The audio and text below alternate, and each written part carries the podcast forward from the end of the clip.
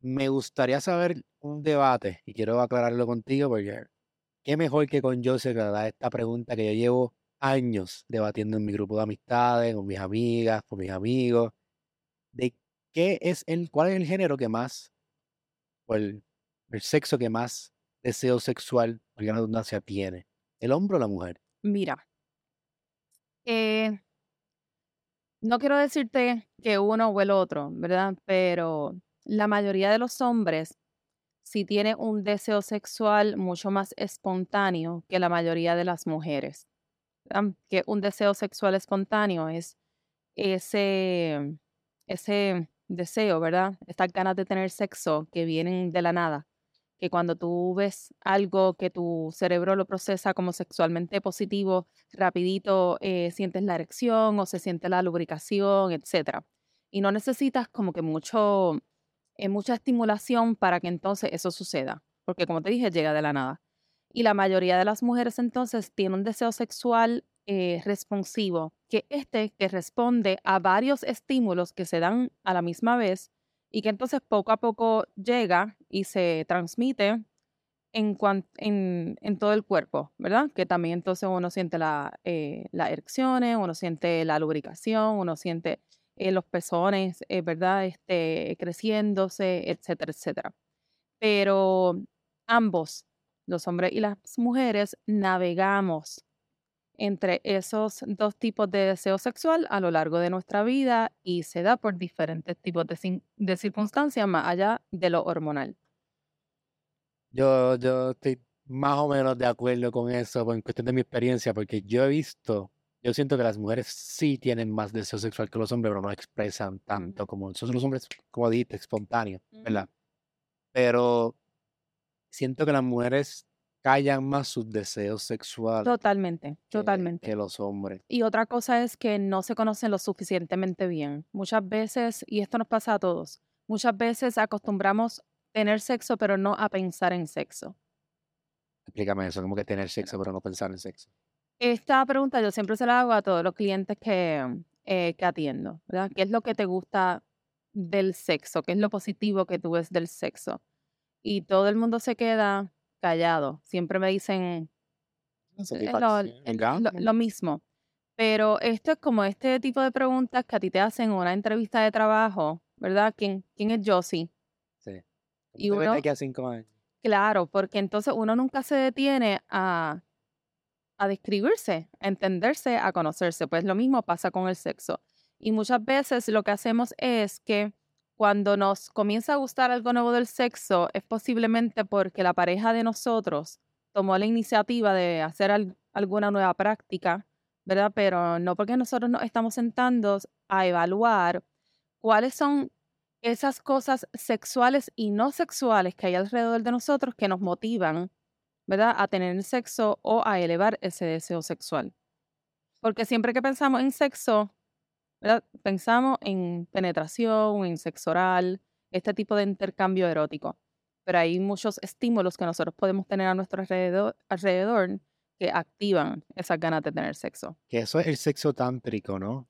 No necesariamente. Mira, hay algo que se le conocen como los aceleradores del deseo sexual, ¿verdad? Y son esas cosas que tú reconoces, que tu cerebro procesa como sexualmente positivo, eh, y que no necesariamente tienen que ver con sexo. Yo siempre doy este ejemplo. A mí me encanta que mi esposo se ponga una camisa blanca de hilo, eso, eso. bien planchadita. Para mí se ve eso súper sexy. Eso, yo reconozco que eleva mi deseo sexual. Un perfume también puede tener esa reacción en ti. Una canción.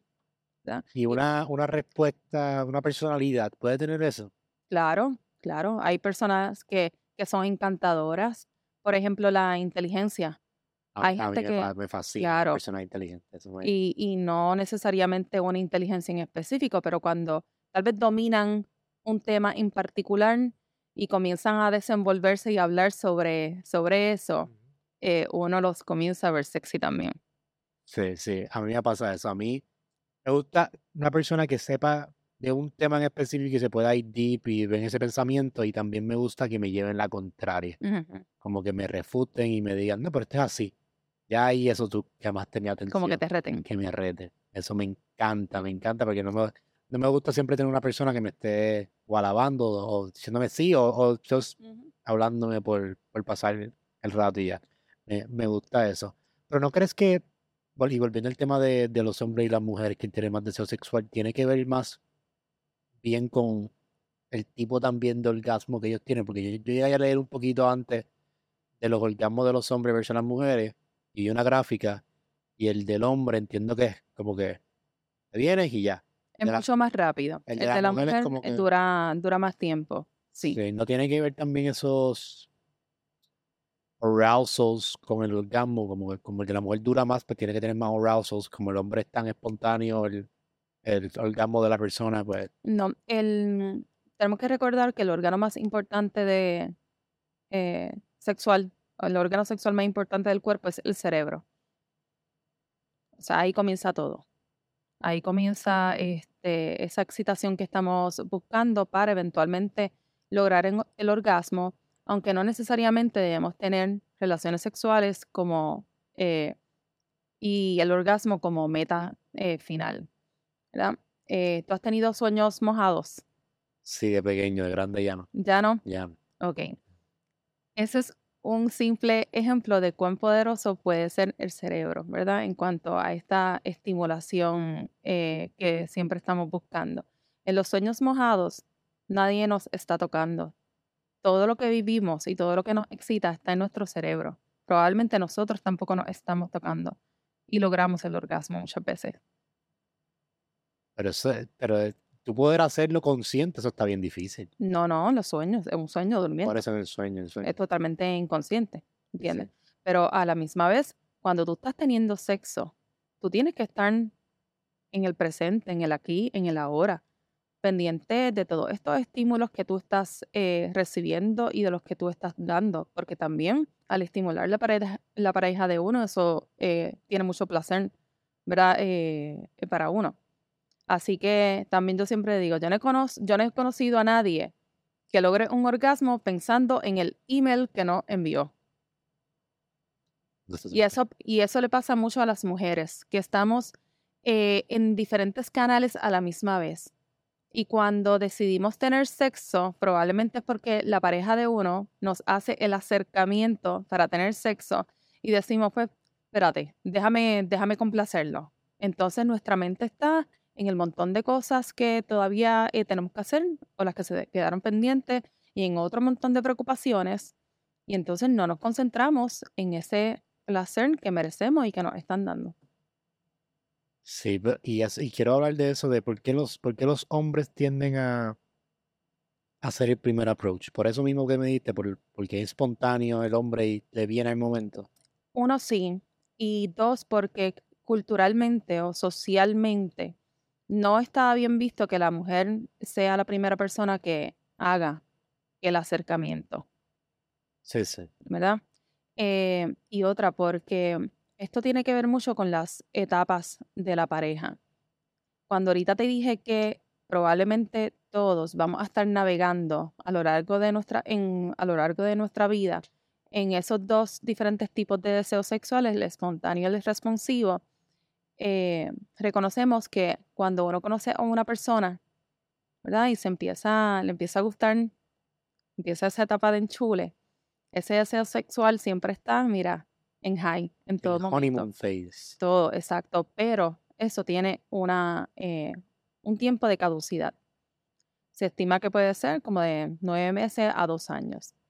Y ahí vemos. ¿Dos años? Sí, y ahí vemos cómo ese deseo sexual va reduciendo poco a poco. Y esto no quiere decir que a ti no te gusta la pareja, esto no quiere decir que, que, que ya eh, hay un problema eh, hormonal, ¿verdad? Y entonces ahí es que entonces nosotros también dejamos de hacer este tipo, tipo de acercamiento.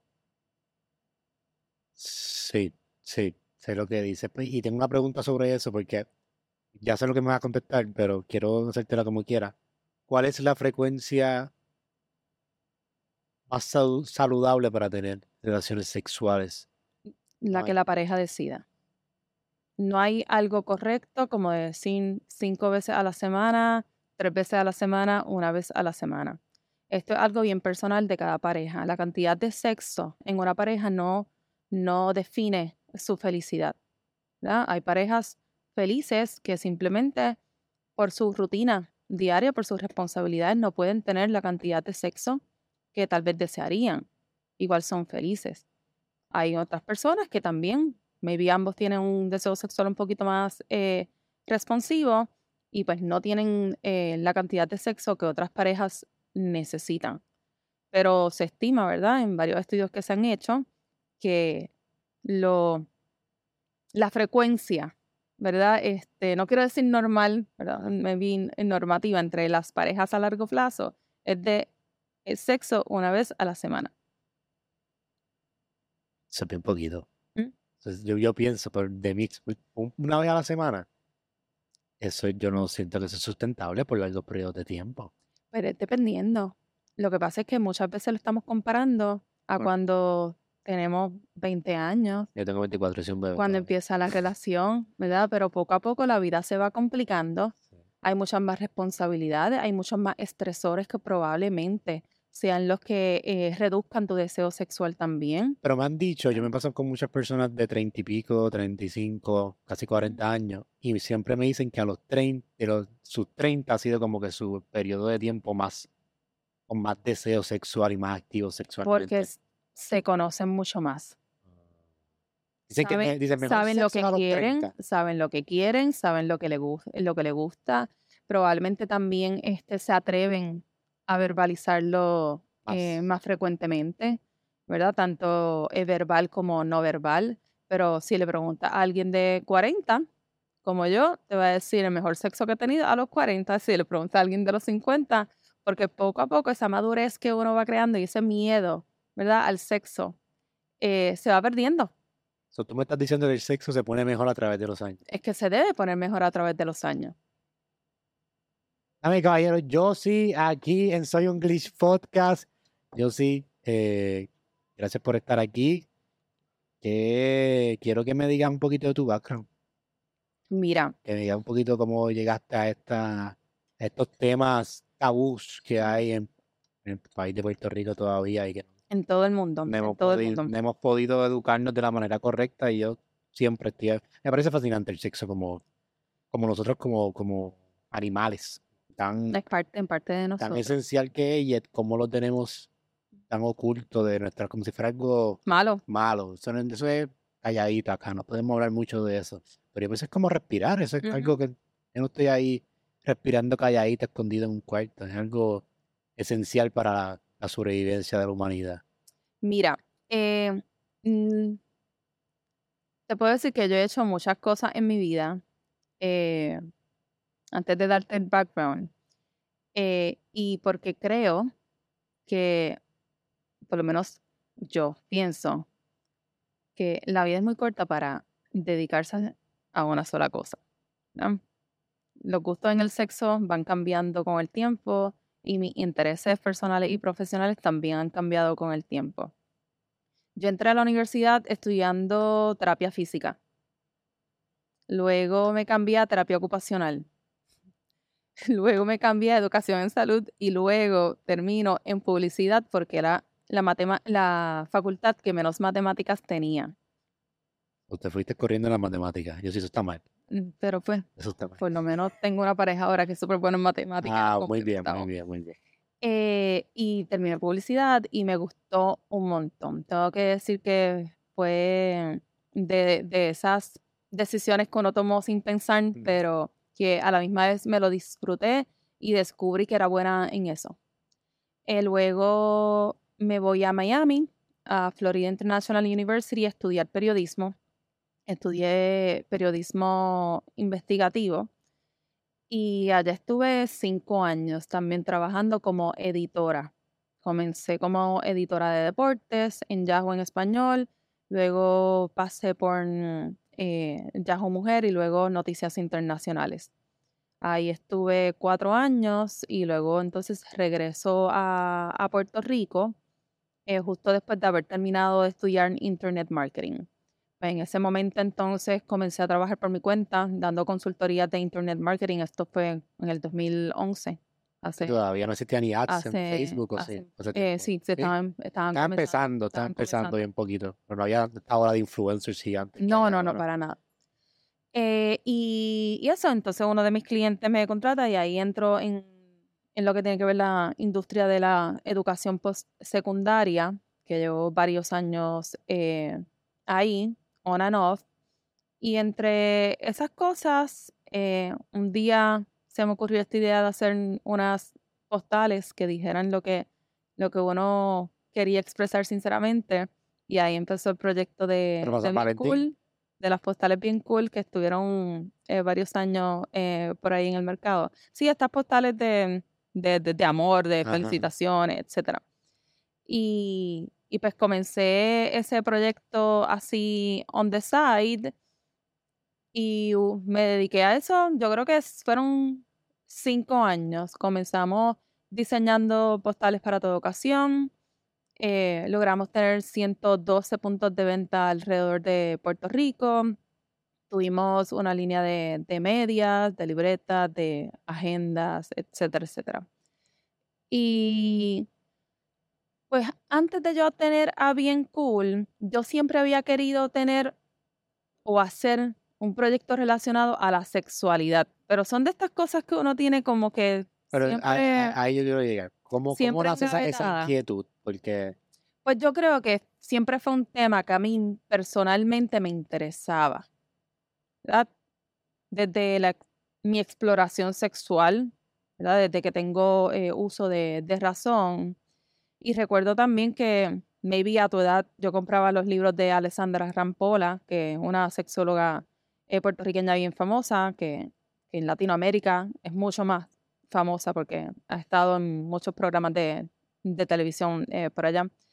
Y, y como te dije, ese tema siempre me gustó, pero no fue algo que me, que me, pero te interesó para explorar más tu, tu para sexualidad. mí, para mí, sí, sí, como para educación personal. Exacto, para tú poder llegar Sí. a mejores satisfacciones dentro de tu sexualidad. De todo y conocerme. Recuerda que no se habla de sexo, uno no tiene con quién hablar de sexo, o por lo menos uno no tiene quien, quien te eduque. Hay veces entre amigos hablando, hablamos de sexo, pero tal vez hablamos de nuestras experiencias sexuales exitosas. Sí, no hablamos de las más. No se habla de, la, de las malas, ni de tus inseguridades, eh, inquietudes, complicaciones sexuales, etcétera. Entonces, cuando llegó, cuando vino el huracán María, eh, que obviamente no, nadie iba a comprar una postal, sí. ni una agenda, ni una libreta, ni nada. Feliz huracán. Ahí es que entonces yo comienzo eh, a escribir sobre sexo, pero eran más como o historias personales o historias de amistades mías que me habían que me habían contado. Y eso entonces lo comencé a hacer como un blog, ¿Qué fue Capela? Capela. Eh, sí. Y al principio Capela fue un blog y poco a poco pues fue cogiendo un poquito de auge hasta que entonces comienzo a integrarle la parte de, de la tienda online, que es la juguetería para adultos. Y eh, eso fue de las cosas en las que uno está en el momento eh, correcto, ¿verdad? Porque llegó la pandemia y todo el mundo encerrado y, ¿verdad? Y entonces ahí fue que, Sí, sí. que Capela creció. Y definitivamente Creció todo el mundo un estaba bien aburrido en las casas Sí. por mucho eh, tiempo. entonces ahí yo me di cuenta que la gente a través de las redes sociales sí me preguntaba por los productos, cómo funciona esto, recomiéndame esto o aquello, pero también me estaba haciendo preguntas que tenían que ver sobre sexualidad, ¿verdad? De, de sus intereses, de sus inseguridades, inquietudes, etcétera. Y en un momento dado, pues yo lo que hacía era buscar respuestas en Google Ujú. o simplemente dar consejos según lo que yo entendía que, que, que le debía decir. Pero eso me hizo reflexionar mucho de la importancia ¿verdad? De, de, de conocer del tema, la importancia que había socialmente de este tipo también de educación sexual, y ahí es que entonces decido hacerlo eh, responsablemente y, ahí es que entonces comienzo a estudiar eh, consejería sexual. ¿Y terminaste consejería sexual? Sí, sí, sí, sí. Este, y de ahí, poco a poco, es entonces lo que probablemente has, eh, visto. Eh, tengo que aceptar que a mí la educación sexual es la parte que me fascina. Me, me lo vivo. y pienso que esa es la base de cualquier sexualidad saludable. ¿verdad? Más allá de, la consejería eh, o de la terapia, que tienen gran importancia eh, también. Y, eso lo hago eh, ahora mismo, junto con los clientes que tengo, que son individuales o en parejas, y pues con un plan de trabajo según las, las necesidades que ellos tengan. Antes de empezar con las preguntas, quiero más o menos que me hagas como un pequeño escenario de cómo sería ese tipo de interacción de la terapia, porque yo he ido a terapias de psicólogo, terapias de pareja, eh, terapia ocupacional ahora con mi bebé que está creciendo y da unos refuerzos, eh, y terapia física también he ido, pero no me visualizo cómo es una terapia sexual. Mm. Este, me imagino que empiezan primero por los deseos y por esa comunicación pero ¿cuál es el objetivo al final del día? ¿Tener más sexo? Bueno, el objetivo lo definen ustedes. La pareja que venga o la persona que venga. Es la que define los objetivos. ¿Qué es lo que tú necesitas lograr? ¿Verdad? Este... Ya por un escenario para más o menos. En, un escenario donde una pareja quiere tener más sexo que otra, tienen diferentes eh, appeals de sexo, imagino que eso te viene un montón. ¿Cuál, es, ¿Cuál sería tu approach a eso? ¿Cómo tú bueno, primero hay que entender, mira cómo yo lo trabajo. La primera sesión yo la trabajo en conjunto para que ambos me expliquen por qué están aquí, por qué decidieron buscar ayuda eh, y qué es lo que quisieran resolver. Luego la segunda sesión yo la hago individual, a cada uno por separado, porque ahí es donde yo saco eh, la verdadera información. uno del background eh, de cada uno de ellos, tanto de, crianza, eh, religioso, eh, traumas, eh, inseguridades, etc. Y además de muchas cosas que no se atreven a comentar frente a su pareja.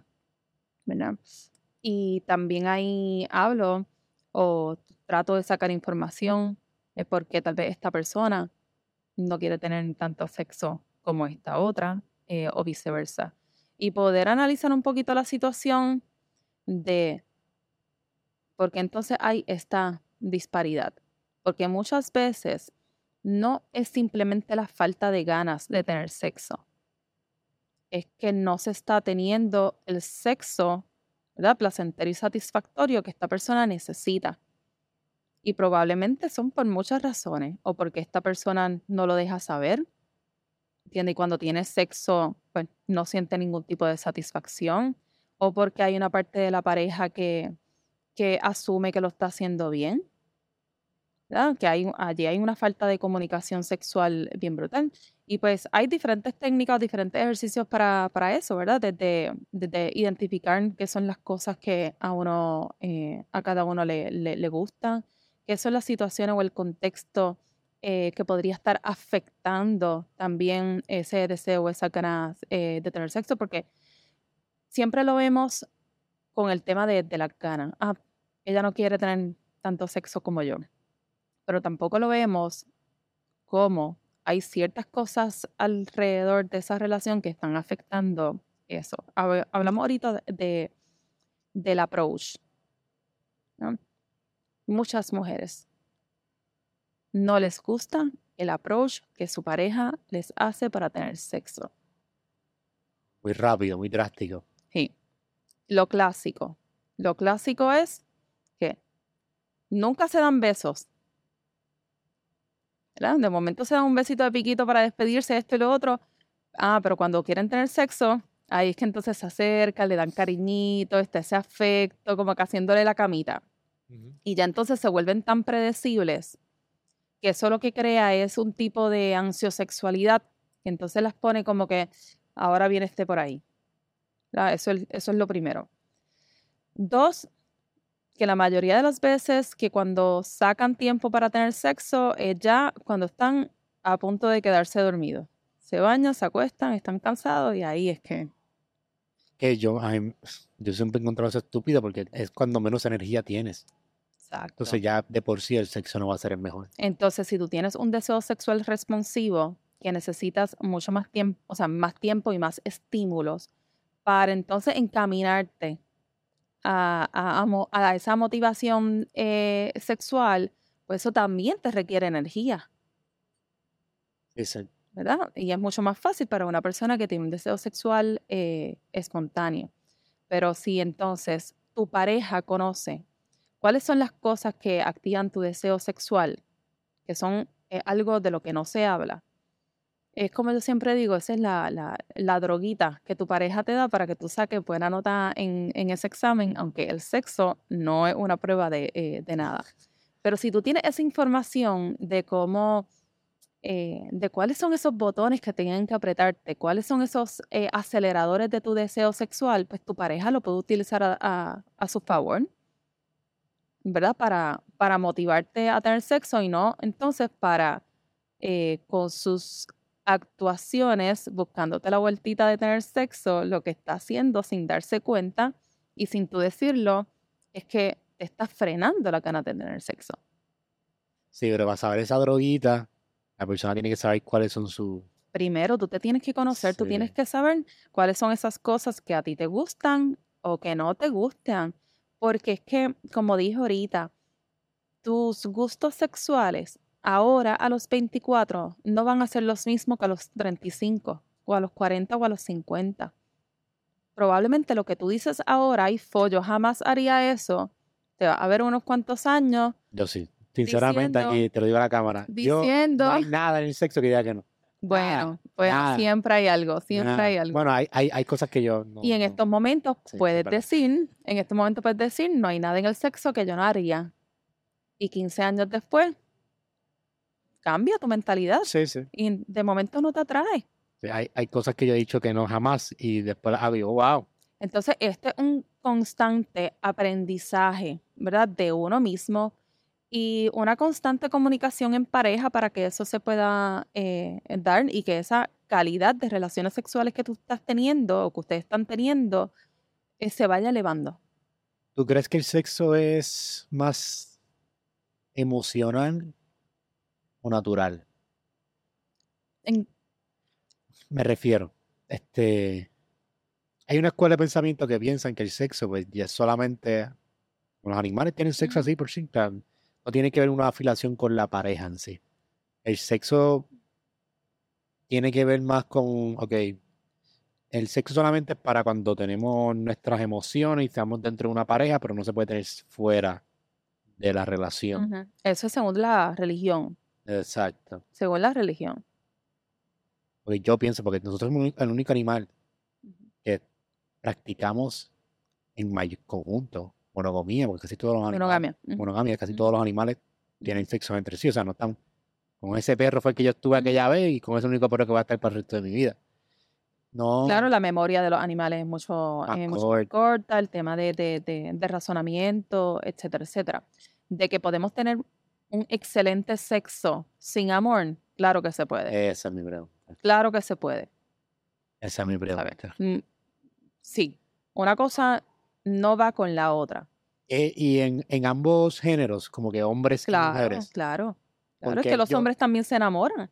Sí, sí, pero yo, pero yo, pienso, en, en, el caso de los hombres, y me corrígeme, yo pienso que, y, y mi experiencia con mis panas, un hombre cuando tiene sexo no supone que estamos en relación y se la da con otra persona que no es la persona de tu relación, es sexo y ya.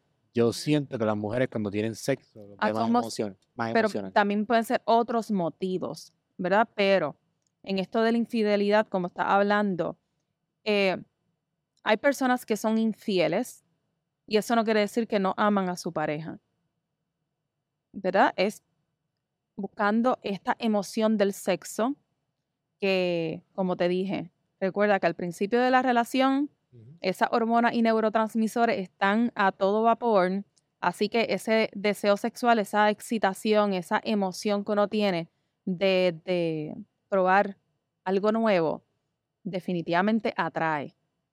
Y eso nada tiene que ver con amor. So, tú puedes ser. Tú puedes tener relaciones con otra persona, pero no significa que la amas. Claro, claro. Sigues amando a la persona con quien tú estás. Por ejemplo, tu Sí, novio, tu sí, novia, sí. la esposa, la esposa que tienes. Claro, o sea, la infidelidad es una decisión. Tú decides hacerlo o no. Eso de que la gente comienza a justificarse o a echarle la culpa a su pareja de la decisión que tomó, eso solamente es para, para eso mismo, para, para justificarse. Pero eh, podemos tener sexo sin, sin amor, podemos tener sexo riquísimo, excitante sin amor. Pero pregúntale a una persona que está bien enamorado y que está teniendo buen sexo, ¿cuál es mejor? Sí, full.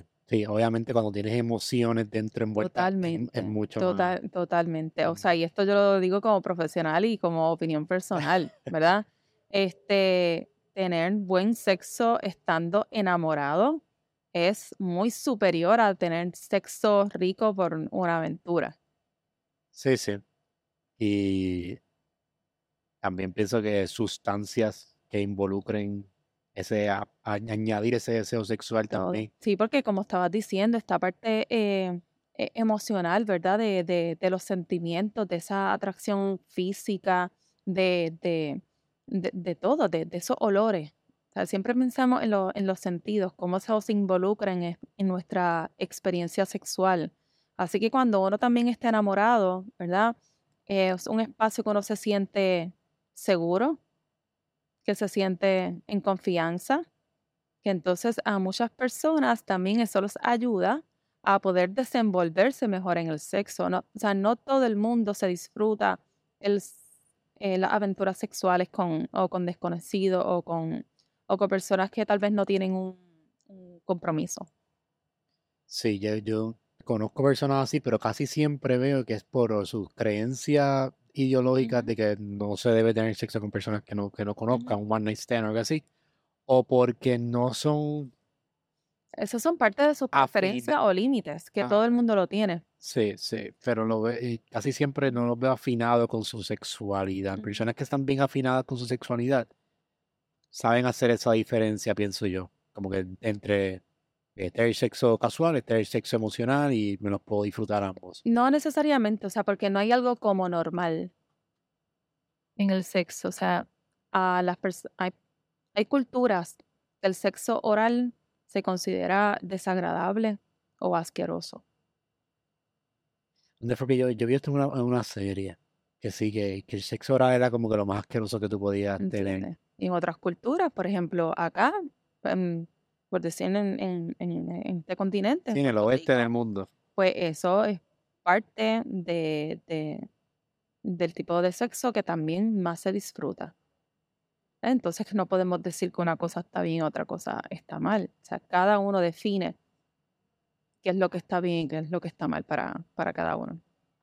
Sí, sí. Pero si te pones a pensar, el sexo oral tampoco es muy antihigiénico que digamos, porque por ahí tú comes. ¿Mm? Tú hieres todo por ahí. Sí. Y aquí en el parte del El sexo no es muy higiénico, que digamos.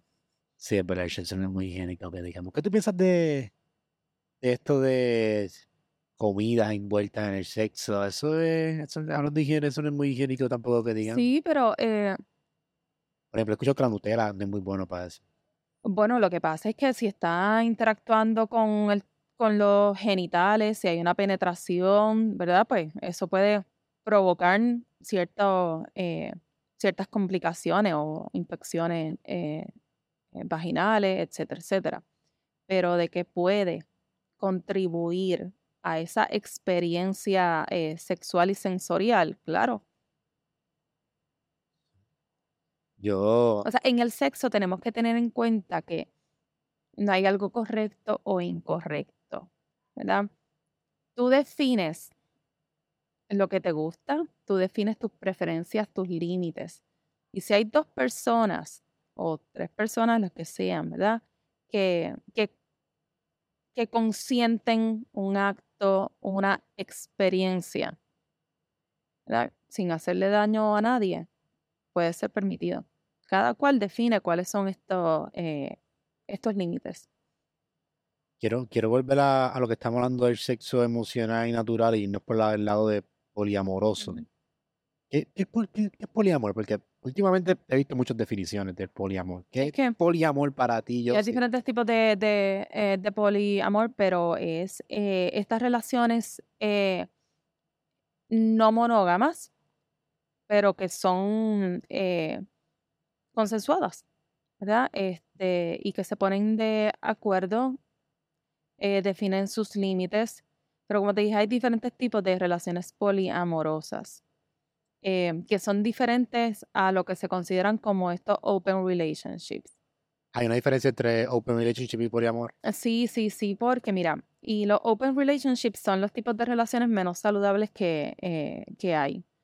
Eh, muchos open relationships son, pues, que tal vez tienen la puerta abierta para hacer lo que, eh, lo que deseen, pero no necesariamente tienen esos límites eh, y acuerdos muy definidos.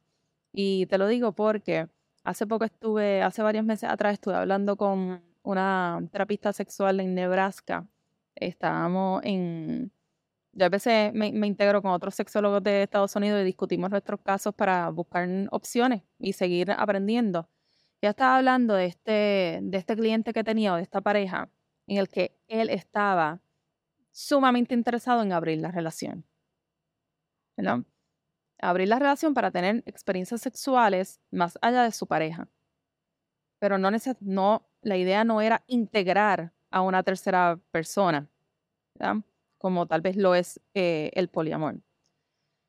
Tanto estuvieron hasta que la esposa decide, pues que está bien, pues vamos a abrir la relación. Y esto duró pocos meses. ¿Por qué? Porque cuando él se dio cuenta que ella estaba teniendo más oportunidades en la calle, ahí entonces comenzó a... He visto muchas historias así. He visto muchas historias de hombres que quieren abrir la relación y después dicen, mira, no, o sea, como que No es para todo el mundo, no es para todo el mundo. Y tomar la decisión de abrir eh, la relación con el acuerdo que ustedes eh, definan, porque ustedes están pasando por una etapa complicada, ¿verdad? Porque están teniendo problemas, porque están aburridos sexualmente eh, y otra serie de, razones. O sea, esto es para personas o para parejas que se aman, que se respetan, que tienen una comunicación eh, bestial, ¿verdad? Y que disfrutan diferentes experiencias sexuales juntos. O sea, juntos en el sentido de que cada cual pueda hacer su experiencia, juntos que la... de- como ustedes lo, como ustedes lo definan, ¿verdad? Hay personas que deciden eh, tener una relación sexual fuera, ¿verdad? De, de, o sea, con otra persona que no es su pareja, pero tienen un acuerdo bien definido que es contarse lo que hicieron. Está fuerte. Sí, no hay que tener una, una, Una babilla para esa una fuerte, inteligencia emocional bien, bien chévere. Yo eh, eh, tuve, conozco una persona que ella se dedicaba a eh, ser esta tercera persona para el threesome de las parejas. ¿Qué es, que, que, que quería volver a eso. Eso es poliamor, entonces, lo que tú defines como poliamor, No, una lo que pasa relación es que hay una diferentes- relación, en poliamor hay una relación, ya sea afectiva, ya sea sexual, que estas tres o cuatro personas eh, Pero son los mismos individuos, no es como que con Sí, cualquier sí, sí. persona, que eso es lo que tú te defines como open eh, relationship. open relationship, sí. Ok, ok. Ajá. Sí, Sí. Este, entonces, pues que conozco esta persona que era la tercera persona eh, que contrataban para threesomes. ¿verdad? Ella tenía varias entrevistas con esta pareja para saber qué era lo que ellos estaban buscando. Pero ella misma me cuenta que cuando ella notaba que el hombre o el esposo era la persona que más entusiasmada estaba de tener este threesome, su enfoque en esa relación sexual era la mujer.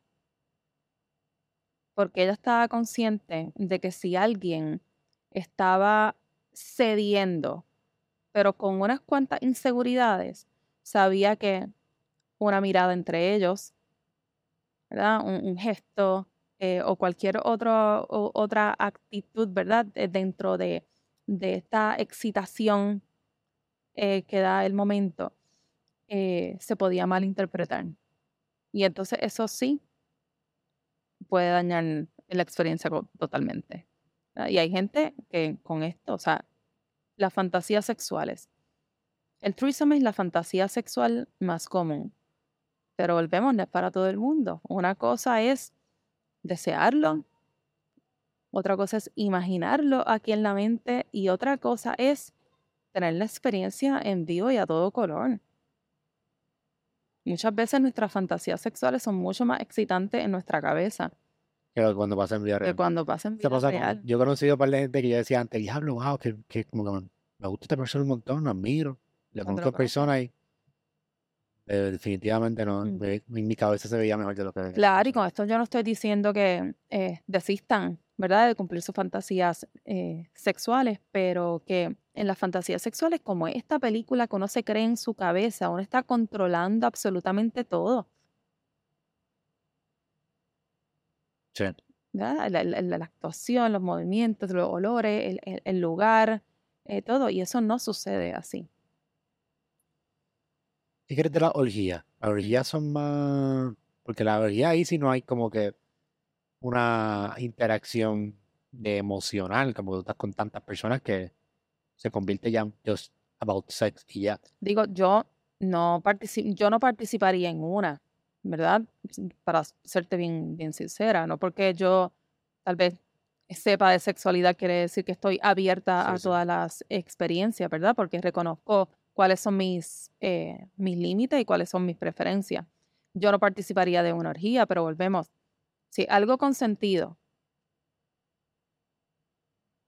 si es consentido, que la gente lo disfrute. Pero no, no, en la parte, o sea, que ya cuando estamos... En Europa hay muchos clubs de orgía. Sí, sí. Pero lo hablo más como los, como los ya tienen una parte emocional porque es un grupo tan pequeño, como son tres personas. No necesariamente tiene una parte emocional.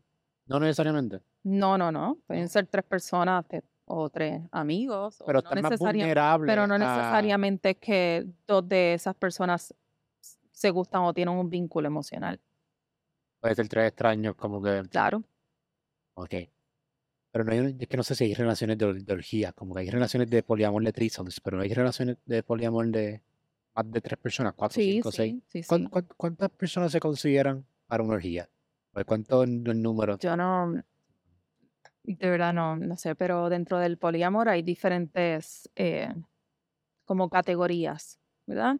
Este, porque están las relaciones eh, que no necesariamente están buscando eh, tener sexo, también un vínculo afectivo, amoroso.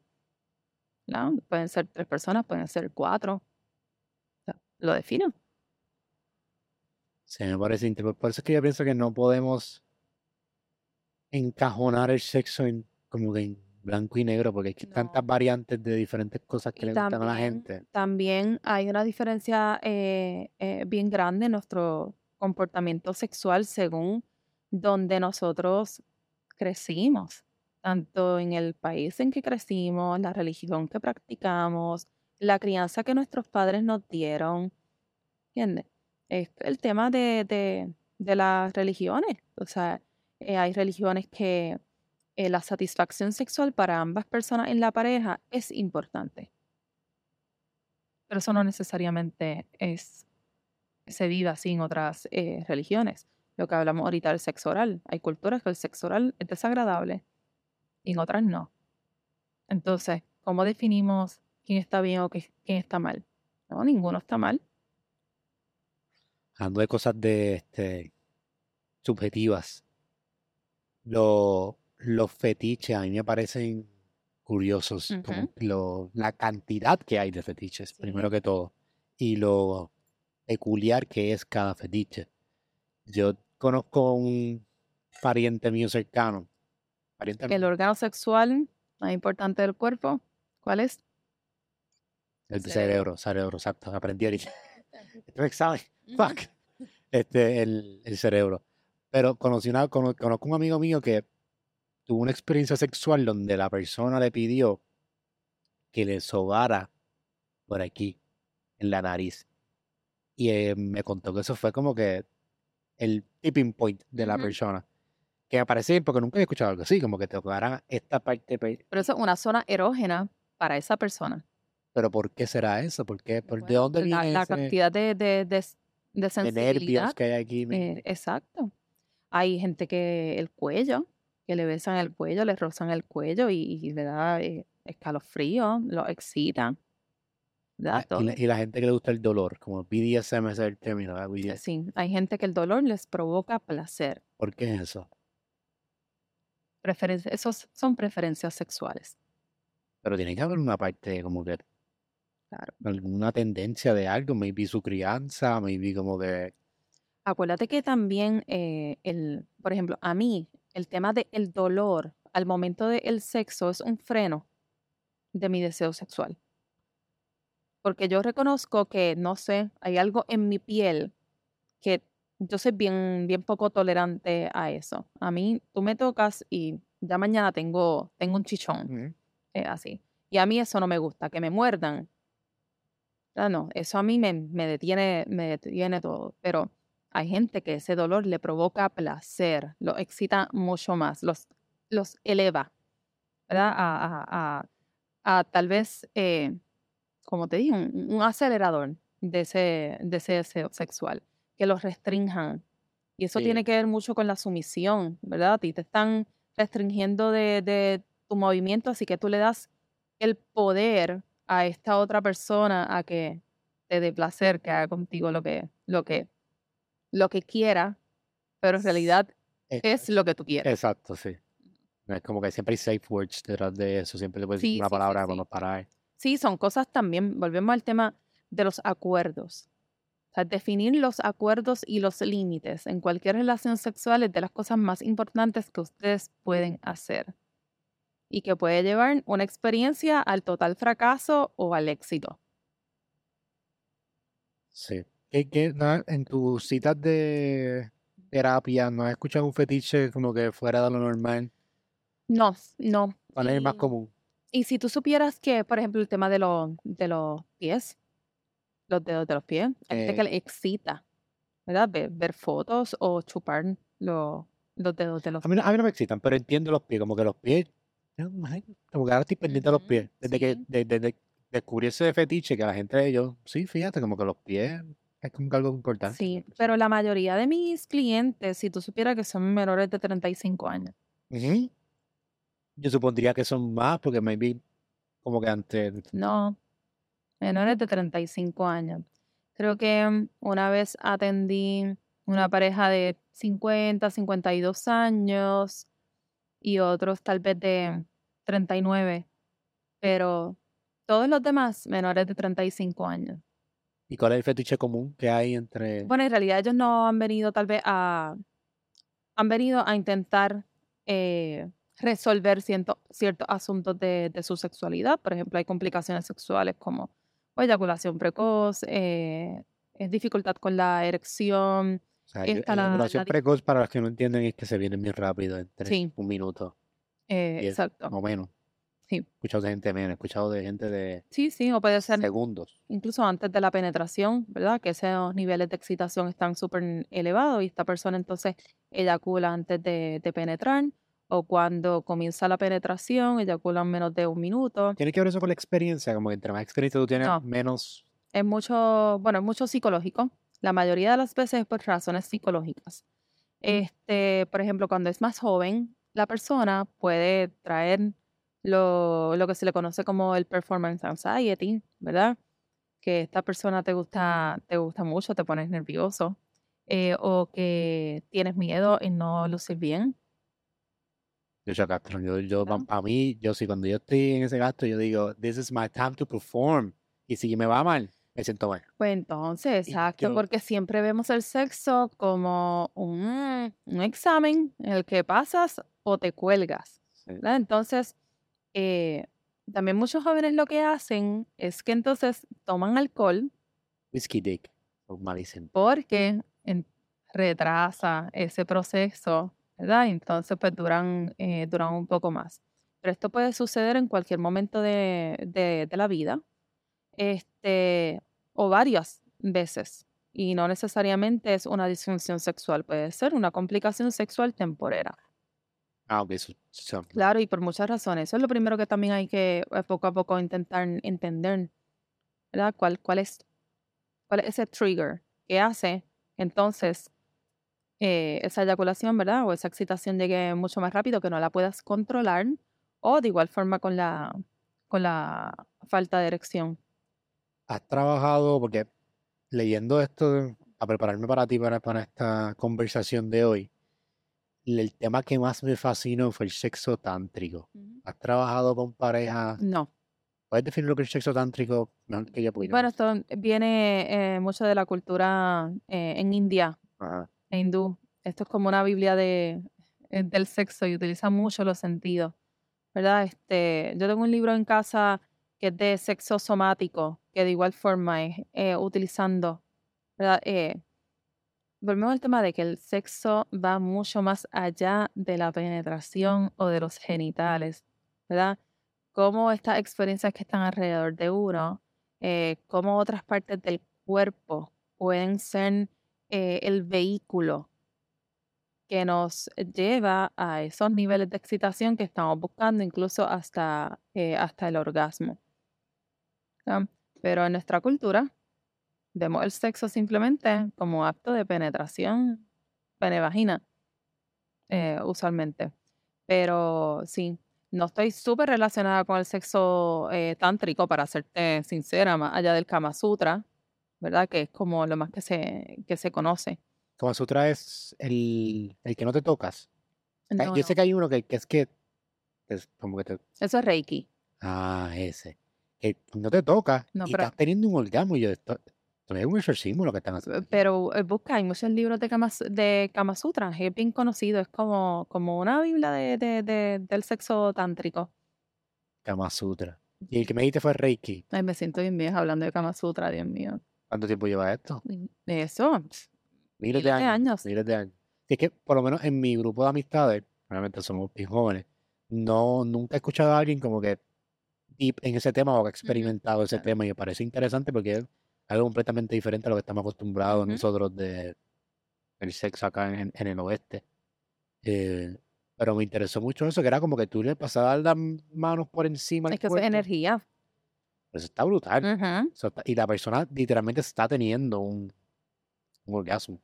Pues, ahorita cuando le dijiste estaba pensando en Reiki, pero, pero sí, sí, sí, hay técnicas de, de ese tipo de, de, de tendencias, eh, ay Dios mío, tántricas, pero todo eso es energía. Que puede ser. Incluso hay teorías en las que eh, dicen y hablan de, de o sea, cuán selectivo tú debes ser con las personas con las que tú compartes sexualmente. Por esto mismo, por el intercambio de energías. Eso lo he escuchado en mucho. esa- en ese proceso. Energía negativa que te puede pasar a ti. Exacto. Luego los chakras también tienen que ver algo así parecido. Sí. Este. Me parece interesante y me, me, me gusta mucho cómo, ay, cómo, cómo, cómo podemos definirlo. El, o sea, el, el sexo es tan amplio y lo podemos definir de diferentes maneras, de diferentes como que subtemas que hay. Pero no hay como Mira, el primer sexo que nosotros tenemos es con nosotros mismos. Digo, y no todo el mundo, ¿verdad? Pero cuando nos autoestimulamos o nos masturbamos, nosotros estamos teniendo sexo con nosotros mismos. yo creo que el sexo que más uno tiene es con uno mismo. Es, no neces sí y no. Y no está Eh, largo como que tiempo. Incluso tengo parejas. ¿verdad? Clientes que eh, ellas igual no saben si han tenido un orgasmo. Y usualmente cuando, o sea, y son parejas eh, casados de varios años, usualmente cuando tú no sabes o tienes duda si has tenido un orgasmo o no, es que probablemente no lo has tenido. Sí. Eh, yo conozco gente que nunca se han- no saben si se han venido o no. O no saben lo que es venirse. O sea, mujeres mayormente. Eh, exacto. Eh, usualmente le pregunta a esas mujeres eh, cuándo fue la última vez que vieron su vulva en un espejo y probablemente te dicen que nunca. Que me parece peculiar. Como que yo, por lo menos, hombre, yo siempre estoy mirando mi cuerpo completo. Como que Claro, y en los baños de las escuelas, yo no sé ahora, pero estaban todos los dibujitos de penes, ¿verdad? Todo el mundo sabía cómo era un pene, pero nosotras las niñas nunca en realidad nos atrevíamos a vernos nuestra vulva sí, sí, es verdad. Los- y a tocarla menos todavía. Porque recuerda que cuando entonces, en este desarrollo sexual natural que nosotros tenemos, este, eh, sí nos tocamos nuestra, eh, nuestros genitales. Y la primera reacción de cualquier adulto que nos ve tocando nuestro, cuando nos tocamos los genitales, es regañarnos. Quiero hacer una pregunta de eso. Yo tengo, casi toda mi audiencia es de 30 para arriba.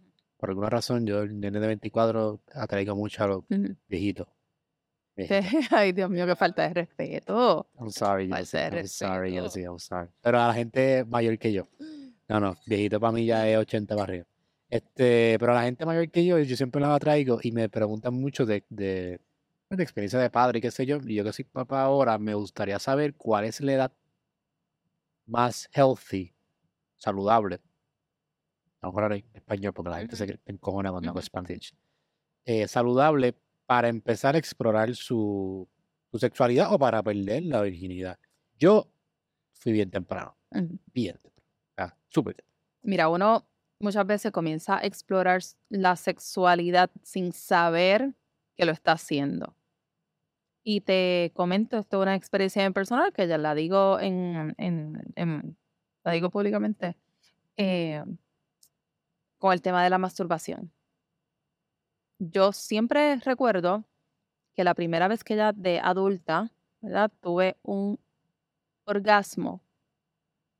Lo que me dio fue un cargo de conciencia, un sentimiento Pero de adulta. culpa. ¿Por qué?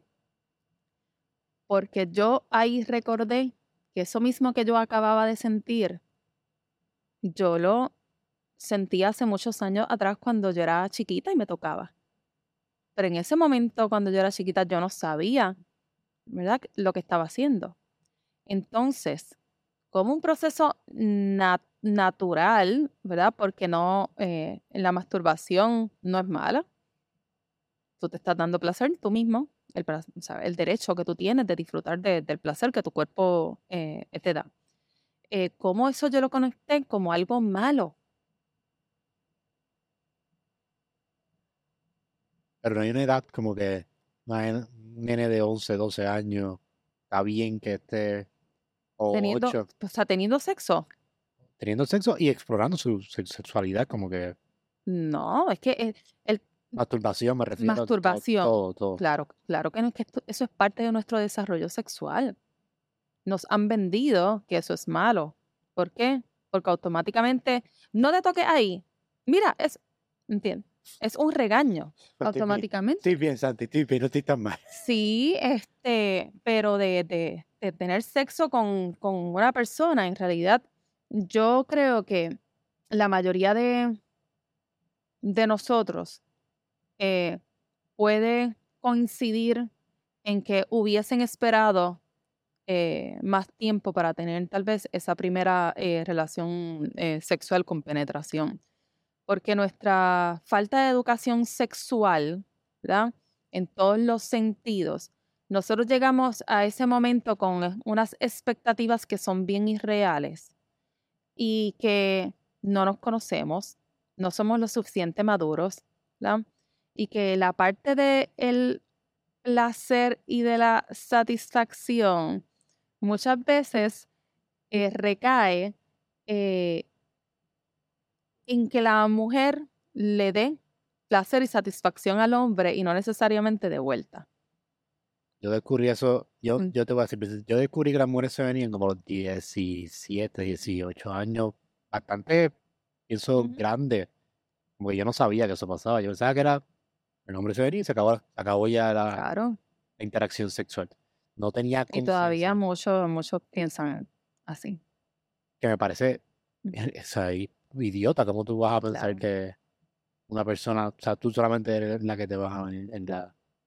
Tenemos que también aprender a disfrutar de el placer que nosotros le damos a nuestra pareja.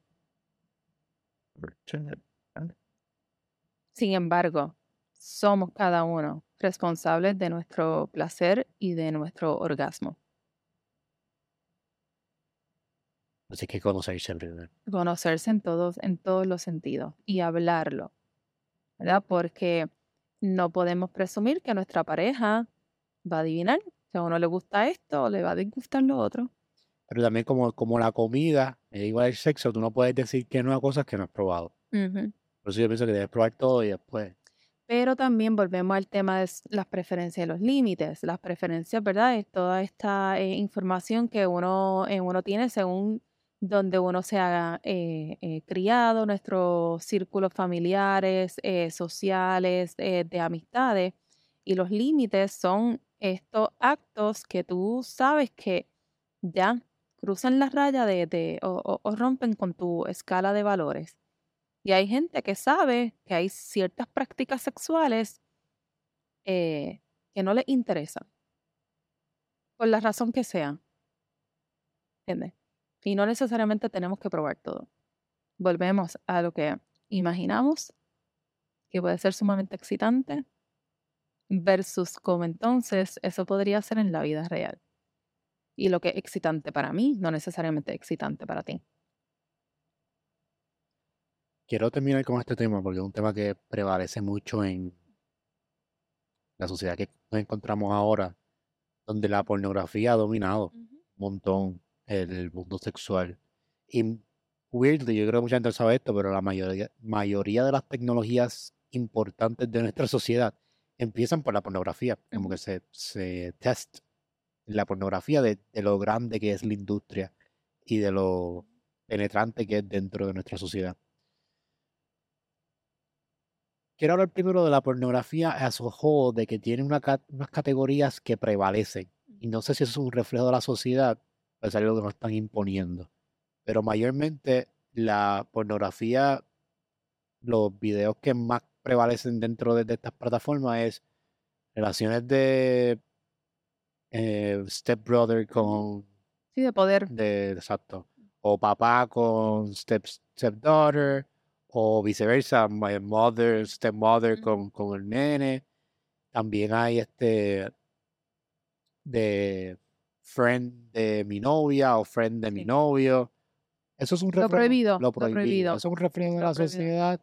¿O es como que algo que pues Eh, nos está sí no. o sea? Este, volvemos a que son cosas que se conocen que te podrían excitar, ¿verdad? Pero no necesariamente que tú quieres hacer. Tú puedes ver una película pornográfica de, de un padrastro, ¿verdad? Y una hijastra, te excita, pero no necesariamente tú tendrías sexo con tu hijastra, ¿verdad? Son dos cosas bien diferentes, igual con la pornografía eh, lésbica. Muchas mujeres les gusta más la pornografía, ¿verdad? En las que dos mujeres tienen sexo que la pornografía en las que hay una pareja heterosexual teniendo, teniendo sexo, ¿verdad? Porque tal vez se ven reflejadas en lo que a ellas les gusta eh, que, le, que le hagan y en, y en su placer. Eh, ciertamente yo no estoy en total desacuerdo con la pornografía, ¿verdad? La pornografía en muchos casos también puede ser eh, una novedad que se puede integrar a la relación, ¿verdad? Una, una novedad es algo diferente, algo nuevo, que entonces puede ayudar a esa eh, eh, experiencia o esa excitación, nos puede ayudar a aprender otras posiciones o también a, este- a practicar otros roleplays, ¿verdad? Porque entre nosotros, entre una pareja, también podemos... eh, Usar de madrastra y de, y de eh, sí. exacto. Pero ¿por qué eso? Porque Eh, es, es La imaginación, volvemos, sí, sí, al tema de, de, eh, de la imaginación. Con lo que yo no estoy de acuerdo con la pornografía es que, uno, que ese ha sido nuestro canal de educación socialmente. Ese es el sexo que nosotros pensamos que, que es el que se vive en la vida real. ¿no? Así que eh, pensar que lo que tú estás viendo ahí es lo mismo que tú vas a tener en la vida real es un error. Hay mucha gente que se acostumbra a ver mucha pornografía, así que esa excitación dado a esos niveles de dopamina que eh, crecen, eh, se elevan bien brutal y luego tienen mucho problema a la hora de tener una relación sexual en la vida real. ¿Verdad? Porque no lo encuentran tan excitante o incluso tienen problemas eh, de erección. Hay este problema. Cuando tú entonces das por, por, cierto eso que está, eso que está sucediendo eh, ahí. Hay una pornografía que se conoce como por la, pornografía ética, ¿verdad? Que, que las eh, escenas, las escenas que aparecen eh, ahí son consentidas por los actores, se discuten entre ellos, también se dan placer. Está la aficionada de parejas. Y esa es bien famosa, el amateur.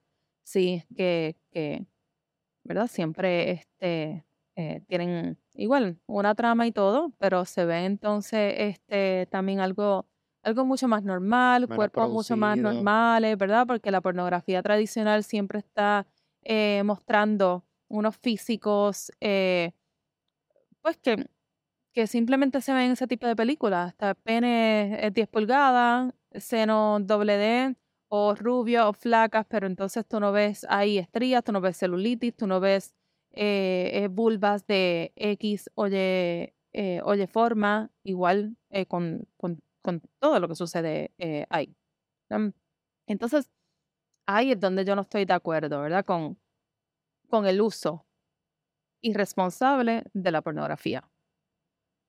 Sí, y por lo menos yo me crié en la generación del Internet y la pornografía es tan accesible. Totalmente. Que, a fondo leí esto, que nosotros los nosotros en la generación de ahora tenemos más acceso a mirar más mujeres o relaciones sexuales o experimentarlas mentalmente que cualquier otra persona en la historia. Cualquier otra generación. Pero eso en ningún momento se ha podido probar que ha traído mayor satisfacción sexual. Tenemos más acceso a cualquier tema de sexo, tanto en las, en las películas pornográficas como en la televisión, en el cine, en las canciones. A las personas hacen como que OnlyFans, eso es, eso, es, eso es una revolución. Pero, pero eso no se ha, no se ha podido comprobar. El, el acceso a esta información sexual, que no necesariamente es educativa, se haya podido traducir en satisfacción sexual. Sí. Recuerda que, que también en las películas eh, pornográficas, cuando tú estás eh, controlando lo que tú estás viendo, si a ti no te gusta lo que tú estás viendo, tú cambias. Tú cambias, igual con la música, en todo momento. Así que, eh, el, como te dije al principio del podcast, el sexo es un ejercicio mental. Cómo tú te envuelves en todo lo que está sucediendo. Muchas veces mientras tenemos sexo también estamos fantaseando. O estamos viendo a nuestra, a nuestra pareja eh, asumiendo otro rol. ¿Verdad? O tenemos los ojos cerrados pensando o en otra persona o que estamos en otro lugar. Estamos fantaseando dentro del mismo claro. sexo. Sí. sí, pero siempre es un, es un ejercicio mental.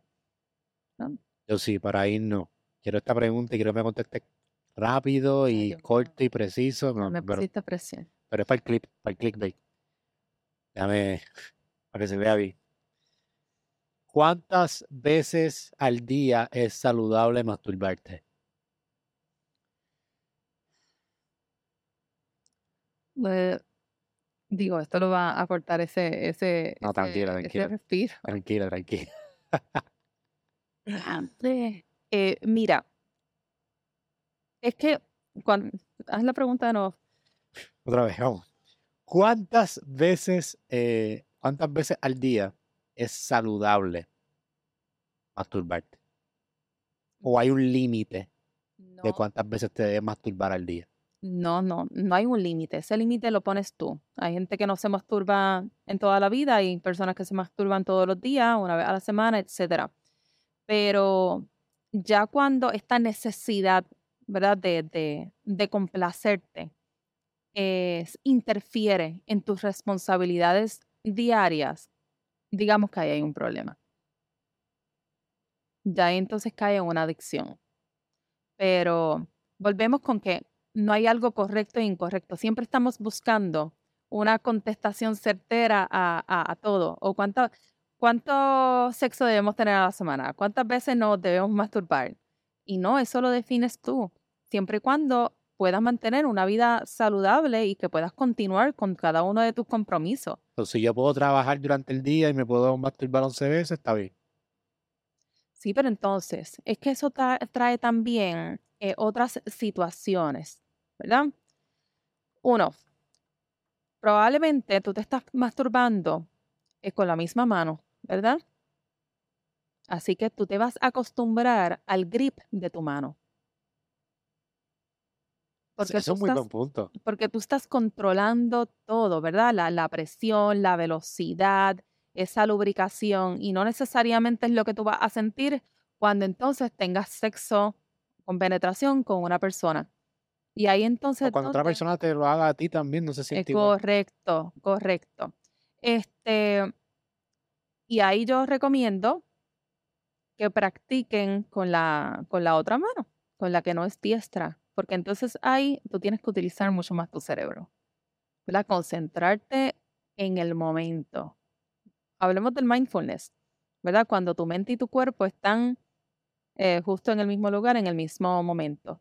Ahí entonces tú estás mucho más pendiente de lo que tú estás haciendo con tu mano, de tus movimientos, de intentando adiestrarla a que entonces haga la misma función que hace eh, con la otra mano. O sea, todo en exceso, o muchas cosas en exceso tampoco son saludables. Yo no te voy a contestar aquí que masturbarte 11 veces es saludable porque en realidad considero que no es saludable. Hay que ver entonces cuál es, o sea, por qué tienes la necesidad de masturbarte 11 veces.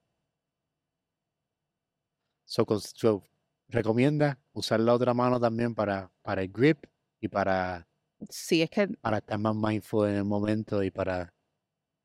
So, aquí las personas que vean este podcast hasta ahora van a salir ambidiestros.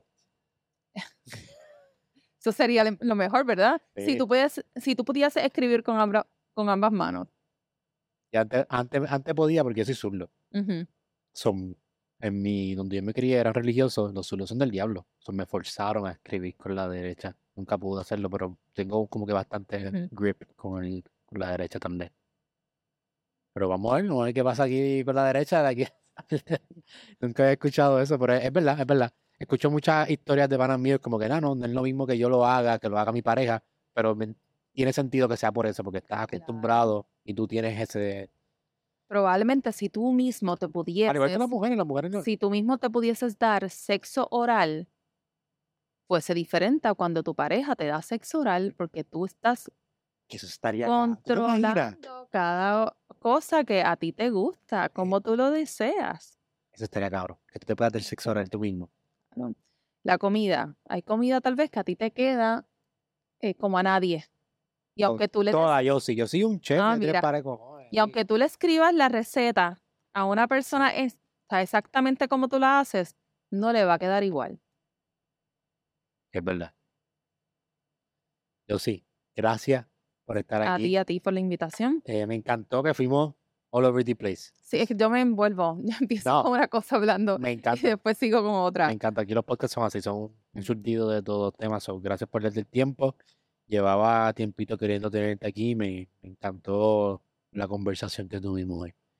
Eh, algo que tengas que promocionar, algún evento, tus charlas de, de terapia. Mira, este, yo Esta es tu sí, cámara, by the way, si quieres. sí, yo atiendo eh, pareja o individuo. Eh, sí tengo pocos spots porque también estoy haciendo otras cositas eh, a la misma vez, pero ahora mismo estoy bastante concentrada en el masterclass que estoy dando que trata sobre el deseo sexual, ¿verdad? La falta del deseo sexual es la complicación sexual más común entre las mujeres, sobre todo en aquellas de 35 años o más en relaciones eh, a largo plazo, pero eso no quiere decir que no les pasa eh, a las menores.